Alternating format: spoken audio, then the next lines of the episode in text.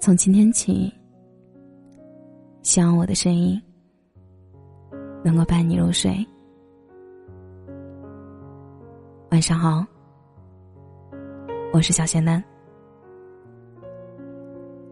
韩寒的电影《后会无期》海报上有一句深受大家喜爱的话：“听过很多道理，依然过不好这一生。”后来，网友群策群力，把它变成了“懂得那么多道理，依然过不好这一生”，一夜风靡神州大地。而这个问题不仅在当时火爆，如今的你我，依然会深受困扰。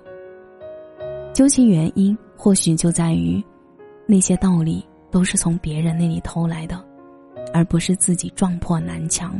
得来的。小时候，妈妈的劝诫总像影子一样围绕着我。天冷了，记得加衣，会感冒。早饭要吃，胃会坏。看电视时不要靠太近，会近视。看书的时候姿势要对，颈椎会坏。而我也一度以为明白妈妈说的道理，可我还是毫不在意，满口的。我知道了，结果却是左耳进，右耳出，然后我真的感冒了，胃也不大好，近视了，还得了颈椎病。母亲怒了，说一千道一万你也不注意，现在知道难受了吧？而我也只有赌气的说：“妈，道理我都懂，但只有自己亲身感受了，才知道有多难受啊。”我们总是这样。很多道理以为自己都懂，可我们不会照着做。我们也时常安慰自己，道理都懂，只是依然过不好这一生。但其实，这就是一个伪命题。过不好的根本原因不是别的，正是因为你不懂那些道理，或者说那些自认为懂得，实则没有真正懂，只是懂点皮毛的。并未触及本质。比如，有人在背后诋毁你，你若真的懂得你叫不醒一个装睡的人，就不会花时间与他辩论的面红耳赤，而是选择将精力投入到事情中，用结果让他闭嘴。没得到晋升，你若真懂得自我反省是进步的开始，就不会觉得气愤和沮丧，抱怨公司不公。而是开始自我反省，寻求提升。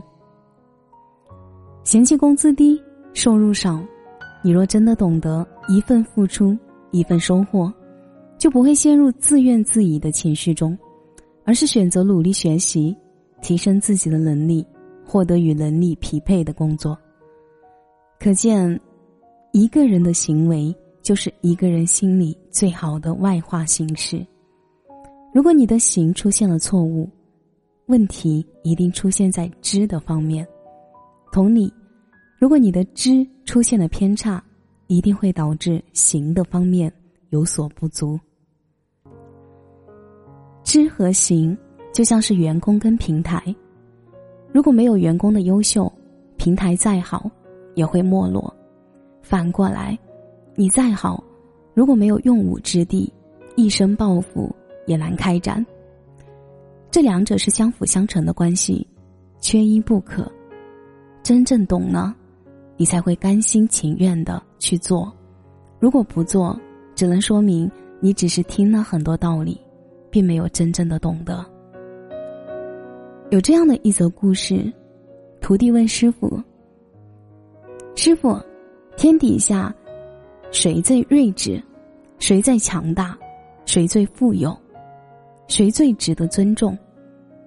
师傅说：“善于学习他人长处的人最有智慧，能够控制自己的人最强大，能够珍惜自己拥有的财富、知足者，并将财物用于帮助别人的人最富有，自重并敬重别人的人最值得尊敬。”徒弟说：“师傅所言显而易见。”师傅说：“是啊，显显而易见，不过很多人做不到。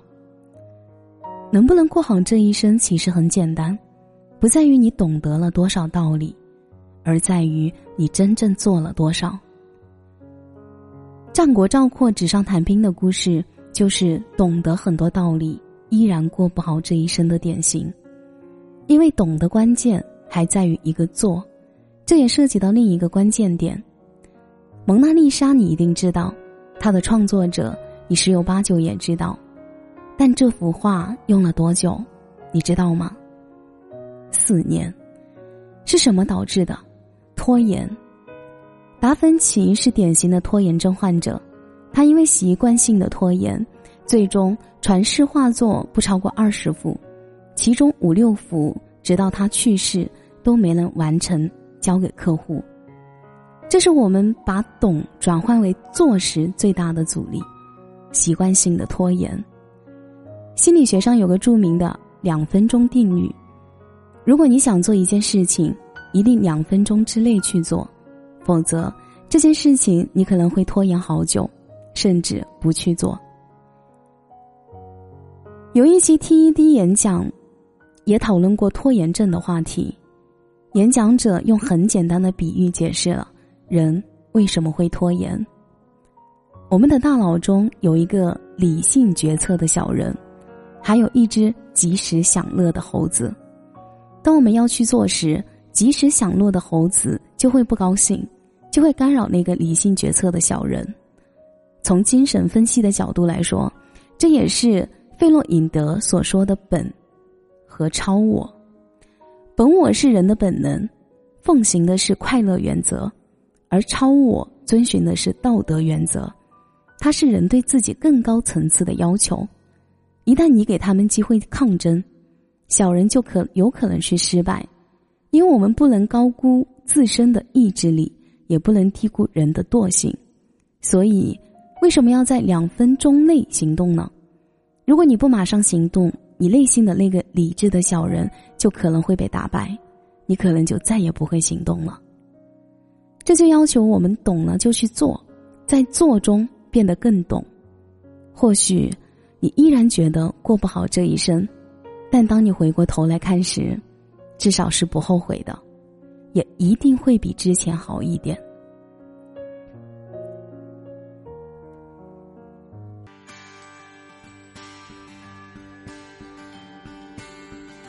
感谢您的收听，我是小仙丹。如果你刚刚喜欢我的声音，记得点点关注，给仙丹点赞哦。节目的最后，祝你晚安。